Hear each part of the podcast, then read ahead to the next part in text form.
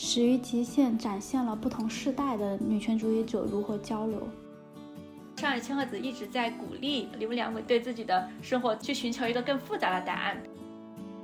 他说：“不要叫我老师，你可以直接叫我的名字。”我怎么能够把女权主义变成我的人生哲学？听众朋友们，大家好，欢迎收听这一期的播客，我是莉亚，一名女权社工。我今天会和小饼干一起分享上野千鹤子和铃木良美两位女士写的《始于极限》这本书。哦，大家好，我是小饼干，非常期待大家能够一起来参与到对于这本书的内容的讨论，以及对于我们自己女权主义式的生活的一些阐述。《始于极限》这本书的两位作者是上野千鹤子和铃木良美。两位女士在一年里面，她们关于十二个主题的通信，两个人每分别写了十二封，所以就是二十四封的通信。然后在这本书里面，他们就围绕了工作、独立、自由、性、恋爱这些话题，他们去展开了他们的交流。他们两个都是女权主义者，基于他们的生活经历去出发去写的。虽然他们是两位生活成长在日本的两位女性，但是在看的时候，因为东亚的文化的关系。也因为就是女权主义的关系，其实我们在看这本书的时候，其实还是会有蛮多共鸣的。所以今天也一方面是从这本书去展开去做讨论，但是我们讨论的另外一个部分的重点也是关于那我们在我们的自己生活里面，我们怎么去实践女权主义。关于上野千鹤子，我们应该都比较熟悉。然后关于铃木良美这位作者，我们不是那么熟悉。我们可以先请小饼干给我们介绍一下吗？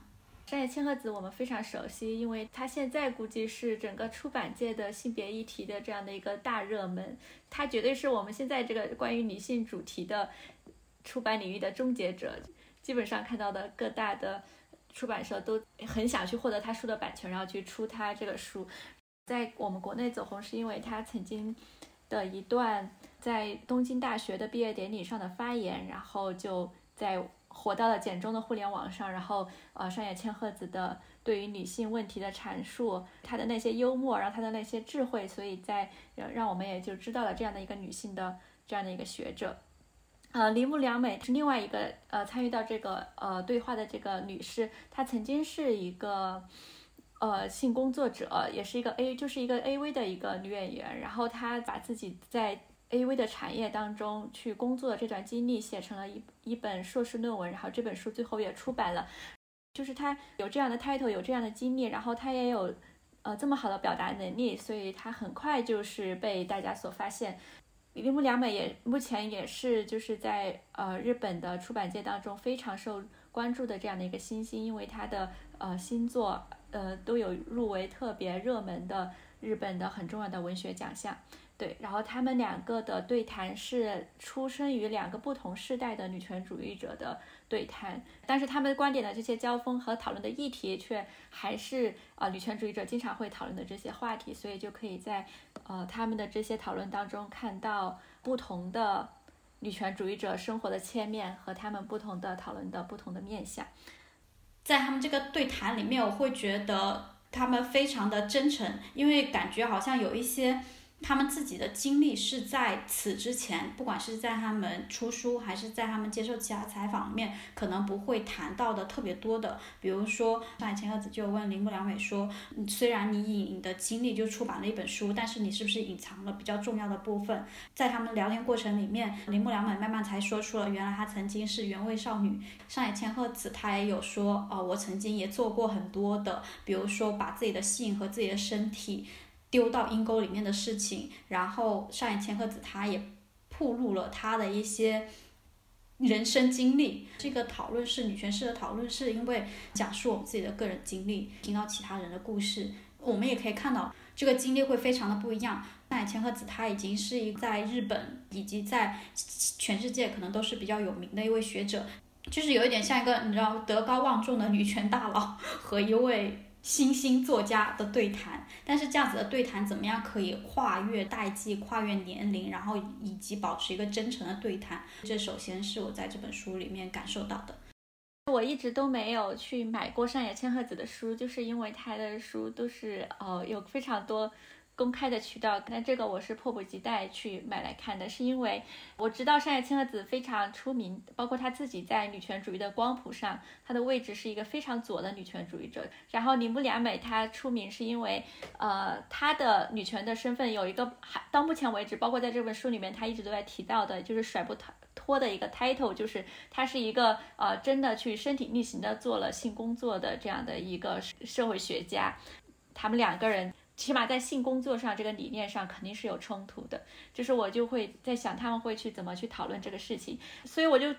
觉得很有意思。看到中间的时候，我才发现他们讨论的这些问题，然后完全是超越了性工作的这个范畴的。身为性工作，就是以自己为作为工具，把自己作为方法放到了这个性工作的这样的一个行业、一个产业结构当中的这样的一个人，他看待性工作的一些看法。呃，和一个社会学家，一个可能离性工作没有那么近，就至少不是自己亲身去做性工作的这样的一个人，然后他们两个人对谈，完全是超越了这个范畴的。然后我也觉得非常有意思。这本书还有一个我觉得有启发的一件事情是，可能女权主义者都会在前段时间看到一篇刷屏文，叫“成为女权主义者意味着什么”。然后这篇文章就是也是一个女性当事人的一个自述的。这篇文章引起了非常多的讨论，也包括大家对女权的生活方式的这样的一个讨论，包括女权主义者能不能够在主流生活当中获得体面的生活，然后又同时保持女权主义的初心，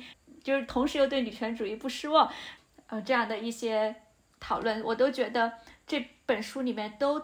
起码是他们两个人可能都会在这个过程当中对这些问题有所回答，所以我也觉得这个书是值得一看，也有很多值得讨论的地方，至少是给我再去思考更接地气的女权主义的话题的时候，让我有了更多可以思考的。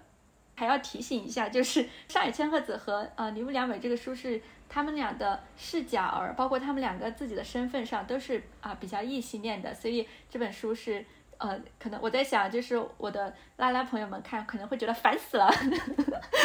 怎么说来说去就是这些，对对，然后这确实是这样子的，就是因为这个女权主义的讨论，目前为止还是非常异性恋中心的，所以这个书里面还是在讨论一些非常异性恋中心的话题，虽然他们讲的各有各的精彩，只能可能只能我这样的苦逼直女看一看会觉得大受启发。关于你提到最后一点，就是这个异性恋视角哈，因为他们在这个二十四封书信里面，铃木良美几乎从头问到尾，就是你身为一个女权主义者，为什么你还没有对男人绝望？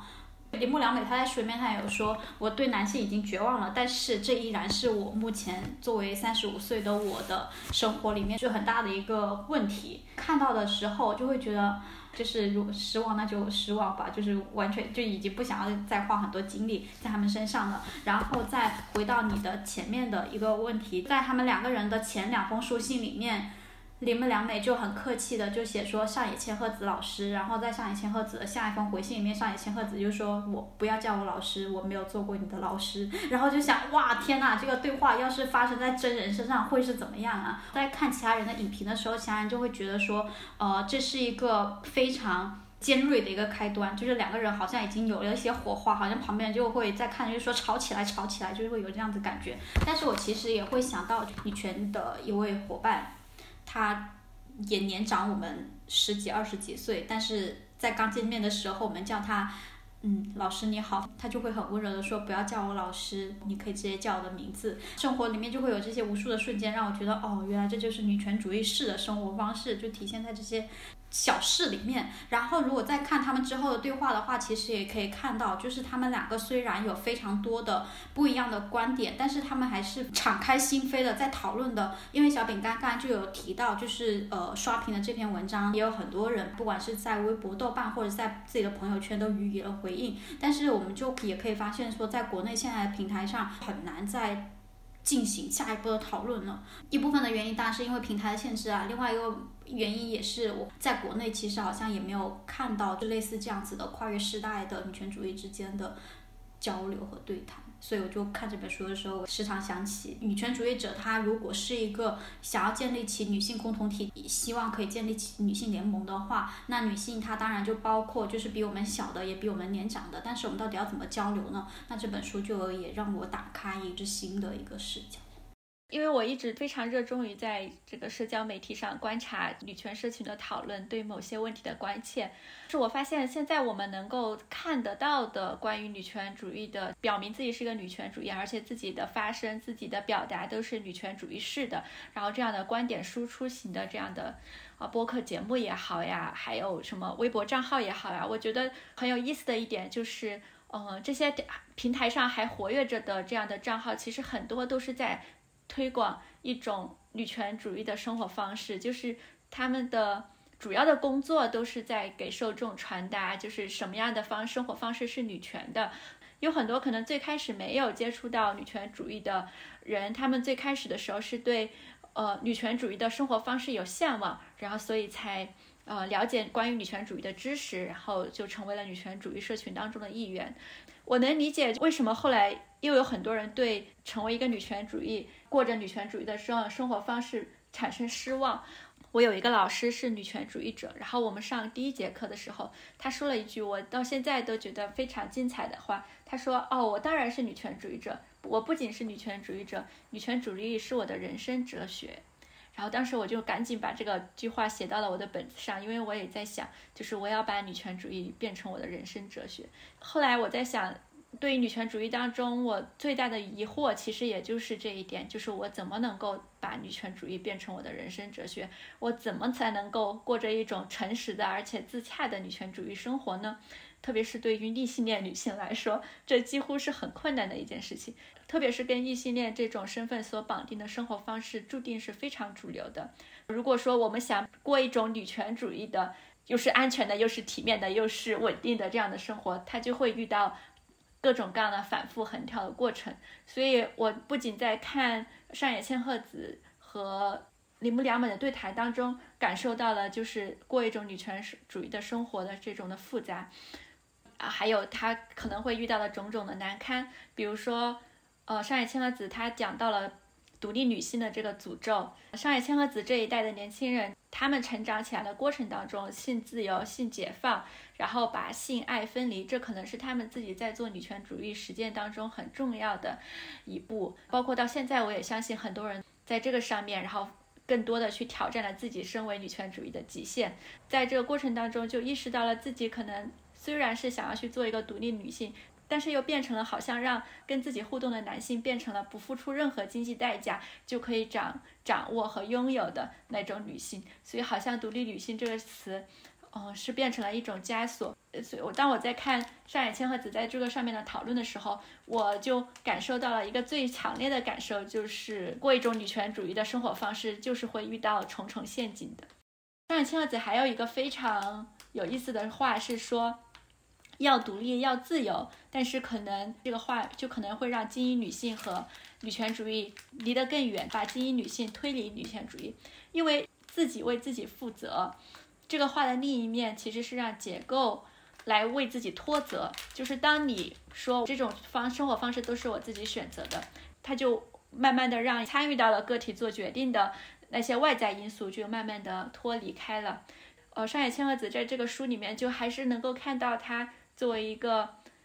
呃，社会学家的有一种天然的敏锐度，就是把个人的问题和结构性的那些噪音结合起来。中我一直想要去识别，就是像野千鹤子究竟会怎么把自己的对女权主义的思考放置到他和铃木良美的这些讨论当中。比如说，上野千鹤子一直在鼓励铃木良美对自己的生活去寻求一个更复杂的答案，比如说。铃木良美说是写那边关于 A.V 的那个书的时候，是想要去把受害者的这个标签给撕撕破，秉着一股劲头冲进了这个性产业。我们一般是不会对一个人去做研究的动机，然后做特别多的考验和追问的。但是商业千鹤子就非常敏锐的去追问他啊为什么会介意受害者这个标签？为什么承认受害者对他来说是困难的？为什么要以做性工作这个方式来挑战自己，在很多工作可以选择的时候，会选择性工作。其实张呃上野千鹤子在这个过程当中对他提出了非常多的追问。当时我看到上野千鹤子的那一封信的时候，我甚至都感受到了一种难堪，就是感觉自己好像也被迫要去面对这样的问题，跟自己的母亲的关系怎样去影响了自己成为女权主义者的这样的一个进程。其实上野千鹤子在这个过程当中是非常犀利的。这是我想说的第一个，就是说这本书里面它很强烈的在回答了，就是一种女权主义者的生活方式当中会遇到重重的陷阱，然后这些陷阱当中其实也有一些是已经有了答案，比如说要独立、要自由的这样的话语，其实很容易跟呃新自由主义、市场的女权主义绑架在一起。比如说，我们可能会关心缺乏家庭照顾政策，然后女性在这个。工作场域当中工资低的这样的一个情况，比如新自由主义的女权主义，他们会给你一个解决方法，就是变成一个更强大的人，成为掌握自己内心力量的战士，然后就让你把这些很结构性的问题转向了到了。呃，怎么样去让自己的心智更稳定？这样的一个过话术当中去，到最后就是会变成，如果你在各种各样的社会当中遇到了各种各样的问题，那跟就跟性别没有关系，就只要你有更高的自尊，变得更自信，好接受一点人生指引了之后，它就解决了。其实这就是上野千鹤子说的独立女性的诅咒，就是一个真正的独立女性是不可能遇到任何。伤害他的问题的那，如果那些问题会伤害到他，就只是说他自己不够强，就是谴责弱者，然后让个体为自己的遭遇负责任，这其实就是远离女性主义的一种讨论问题的方法、思考问题的方法。我感觉上野千鹤子是一直带着这样的敏锐度来参与到这个讨论过程当中的。我们都很期待女权主义本身可以给我们一个答案，不管是在各个层面，还是在我们的自己的心灵层面，它可以变得更加的丰富。上野千鹤子和铃木良美他们给出的答案是，女权主义者并不会让我们自己的生活更加快乐，反而是带着伤痛、带着反思、带着愤怒、带着这些情绪投身到女权主义者。那么我就会在想说，那这样成为女权主义者的实践对他们来说意味着什么呢？铃木良美，她的父亲是翻译家，她的妈妈是儿童文学家，他们家就是经济状况就还不错。她不是因为缺钱，她才需要去选择，就是去当性工作者的。肯定会有很很多人说，这是一个奇怪的女性，她为什么会这么堕落？铃木良美在这本书里面，她有提到，虽然好像拥有了特别多东西，但是成为性工作者这个选择，对于一个。几乎什么都没有的女高中生来说，这个决定本身就是是有意义的。对于什么都没有的女高中生来说，似乎好像是我付出了一些时间和一些对我来说无关紧要的信，我就可以获得钱，好像是有我的能动性在里面，我好像就找到了。某一个自我，女权主义者很经常会说，就是我们希望，就是每个人都可以找到这个自我。那这个自我到底是什么？我们就会发现，不同的人他的实践是完全不一样的。成为性工作者的这个选择，可能是他的一个实践。那对于上野千鹤子来说，那呃，比如说是不是独立女性，然后是不是一个学者，是一个社会学家，可能这也会是他的一个重重陷阱。我我想指出来的是说。任何身份的女性寻找自我的这个过程里面，都有可能会踏入这样的陷阱。再回到我们来说的话，那我们的陷阱又是什么？上野千鹤子和铃木良美，他们其实是不断的剖析自己的。上野千鹤子首先指出来说，你这样子做是不是因为父母的阻止，所以它的意义不一样？铃木良美的回应里面，他就也指出这一点啊。我时常很担心的一点是，因为上海千鹤子。她年龄比较大，然后她的生活经验比较丰富，她也是一个很有名的，就是女权主义学者。铃木良美在和她交流的时候，会不会觉得你是长辈式的？你说的就是对的。我经常会有这样子的担心，但是他们其实很好的处理了这个问题，他们就是在做一个平等的对话。我是觉得是非常难的一点，因为不管是和我们的母亲。奶外婆、奶奶，或者是我们在学校里面，我们在公司遇到的女性的上级，我们可以去展开一个平等的对话吗？另外，在这本书里面，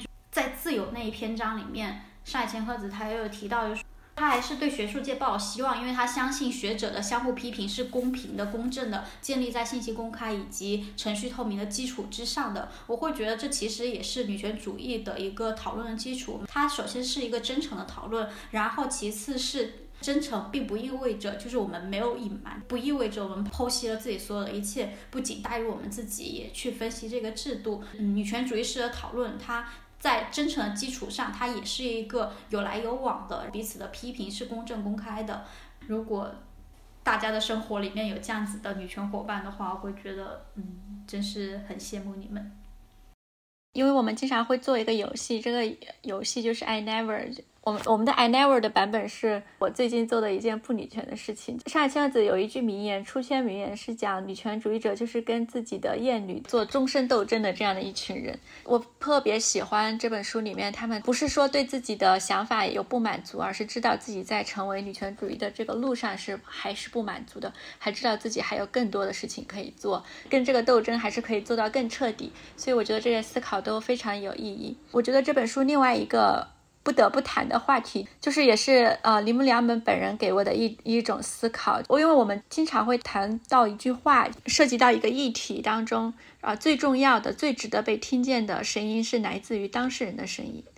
做性工作的这个研究的学者啊，当然是非常多的。性产业不仅养活了小姐，也养活了很多做性产业研究的学者。对，然后他们就会说，要最要听的一些声音是来自于小姐的声音，是来自于性工作的这个声音。但是其实，在看这本书的时候，也会发现，其实上野千鹤子她本人对这个也是有思辨的，就是她也会问，她也是知道，就什么样的人可以来做性工作的研究，哪怕他是当事人，他也是有一些自己的原因的。所以他是意识到了，就是不是所有的性工作的出来的代言人。呃，都是铁板一块，他们都有着相同的故事，他就会去追问铃木良美本人，他是为什么成为性工作这样的一个独特性。所以，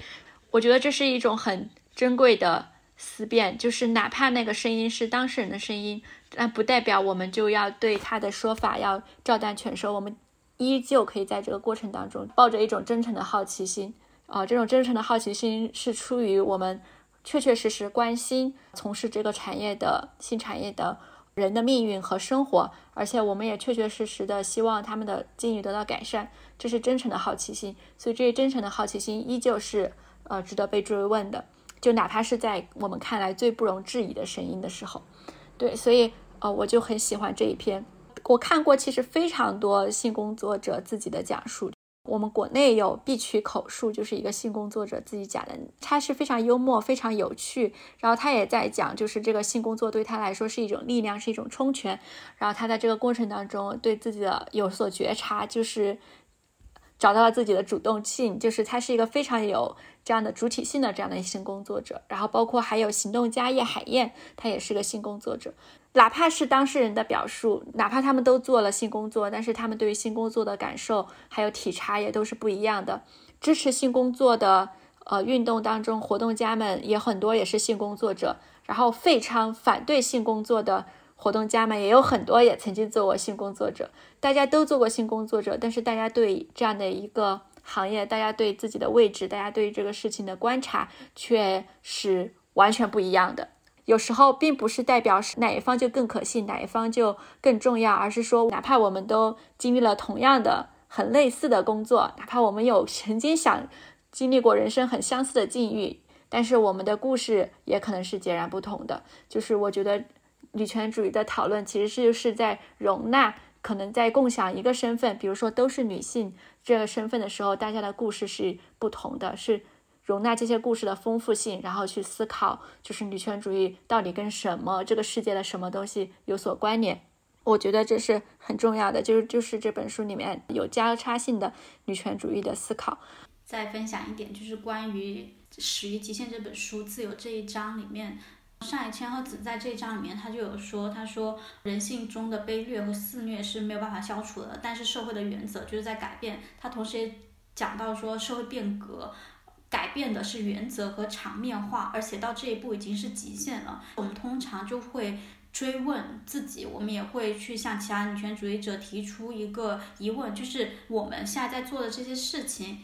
有可能让某一个人、某一些弱势群体他的生活处境变得更好吗？我们有可能去改变这个社会吗？关于性骚扰、关于性侵害已经有了非常多的讨论。那关于家暴这个议题，国内的反家暴法也已经出台了这么多年，也有了这么多的实践。但是这些真的有效吗？尤其是在我们看到每一年、每一年几乎还可以看到类似于小花、美方洋洋这样子的事件的时候，我们经常会有质疑说：那呃，我们做这些。到底对谁有用？它的作用到底是在哪里？我如果它没有用的话，我们还要坚持吗？这句话就是真的是 很残忍。改变的是原则和场面化。要改变一个人的行为模式是很难的，要改变一个人的思思考也是很难的。我们可能也很难把反女权主义者突然某一天他就变成女权主义者。但是我现在要求的改变，不是说他真的去改变了他的想法，我想要改变的是。不仅仅是就他们不说什么，而是他们不去做什么。比如说，他们要明确的知道，就是性骚扰是不可以的，性侵害别人是不可以的，家暴是不可以的。哪怕还是会有一些人觉得，那我打我的伴侣就是也没有什么错。但是哪怕再怎么这样子想，他也不能去实施这个行为，这个事情是重要的。所以就这一点上来讲，会觉得这就是我对于这个问题的现阶段的一个。会改变整个世界很难的话，那我们可不可以有什么方法去让一些人就是不再做什么？我发现上野千鹤子和我认识的年长的女权主义者身上都有一种特别可爱的气质。我经常和年长的女权主义者，我说的年长是五十几岁的女权主义者、六十几岁的女权主义者聊天的时候，我就会对他们陷入了一种同情，莫名其妙的同情。我说：“老师，你年轻的时候世界很糟糕，然后。”大家努力了十几年，可能世界就变好了。五六十岁的时候，世界又这么糟糕了。我说，我简直没有办法想象你们的绝望。如果说做什么样的女权主义者最惨，就是见过了这个世界可以变好的这样的一个阶段的女权主义者是最惨的。那些老师，然后他们就会就是觉得大可不必，他们就非常兴奋的在讨论。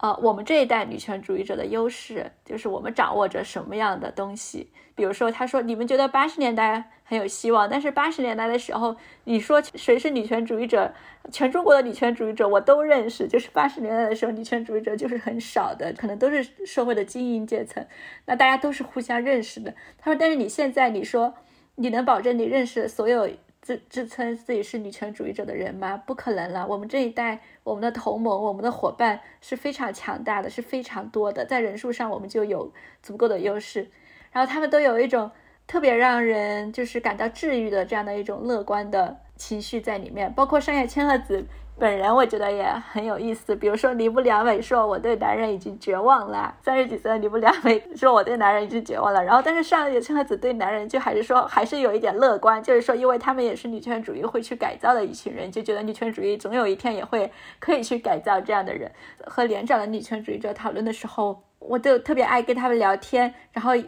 很喜欢看他们讨论女权主义的方式的时候，我确确实实能够感受到，就是有一种乐观在里面。就是乐观是在于，呃，不仅仅是说是对自己理念的确认，就是非常坚信这是一条正确的路，然后正确的路就是不可逆的路。不管怎么样，很多曲折都是最后都会实现了一条路。另外一方面，就来源于他们非常信任自己的同伴，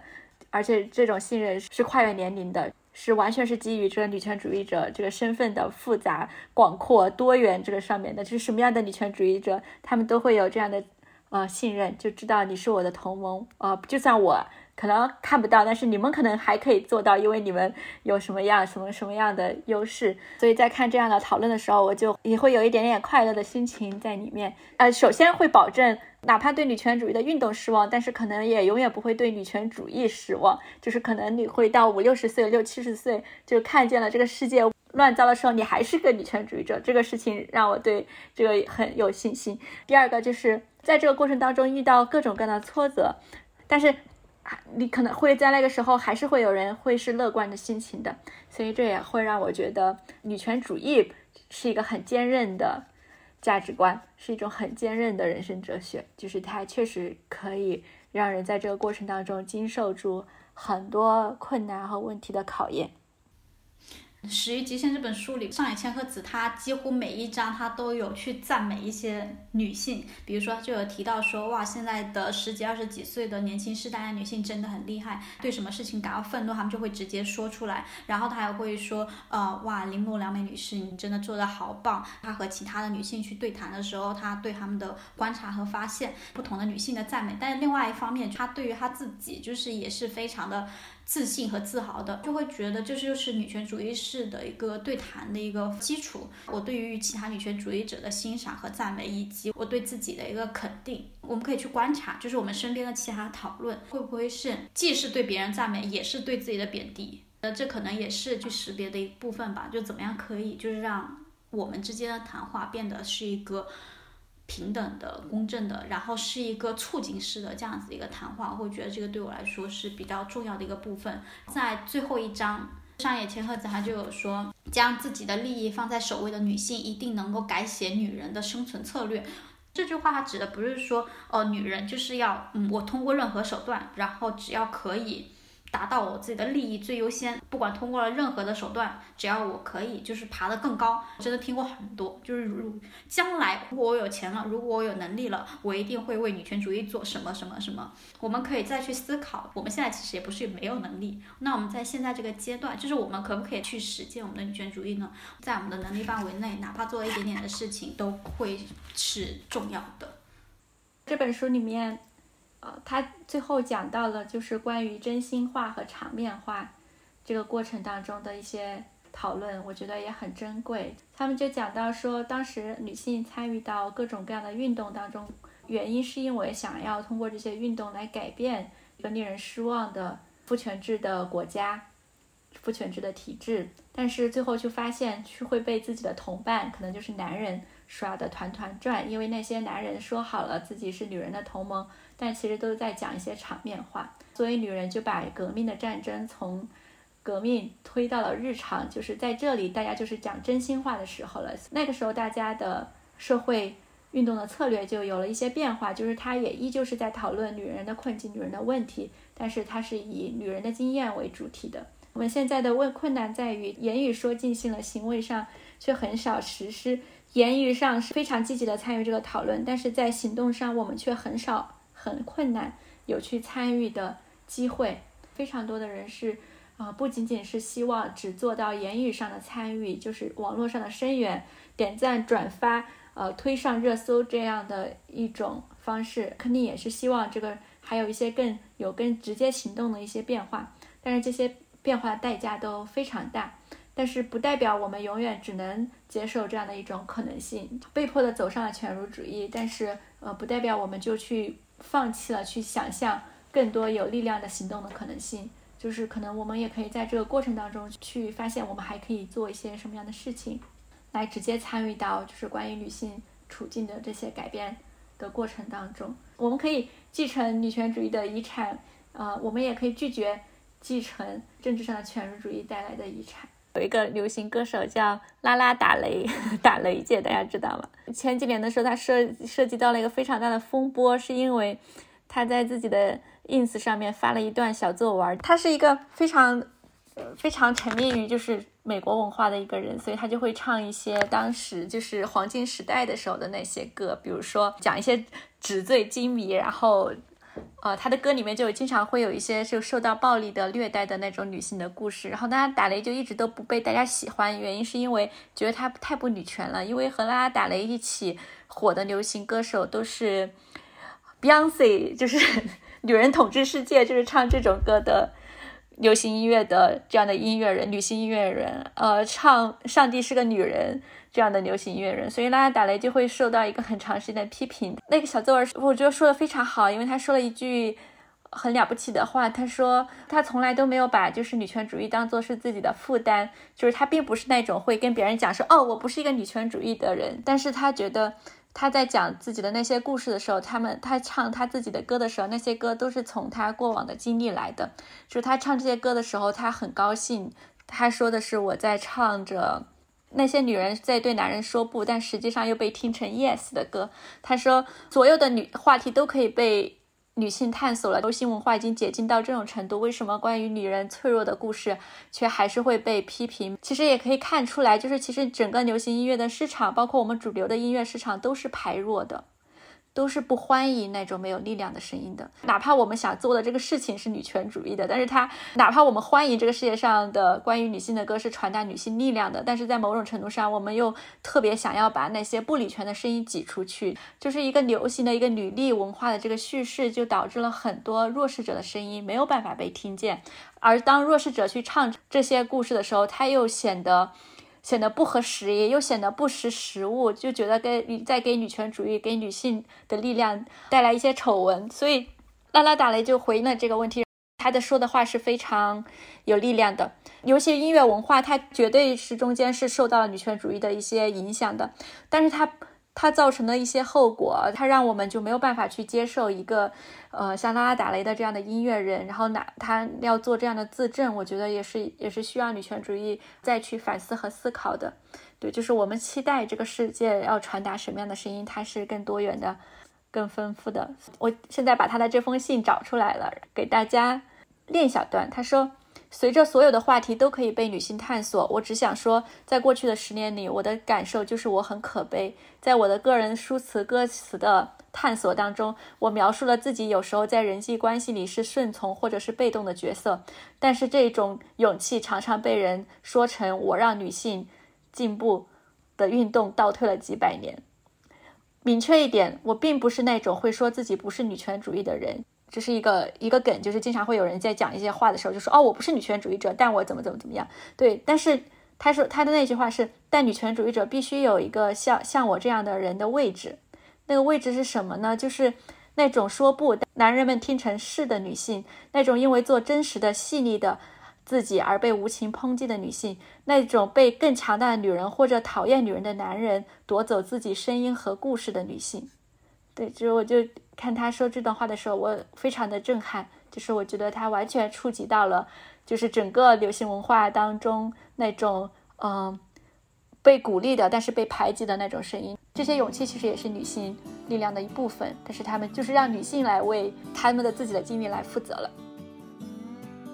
本期播客就到这里，朋友们，下次见。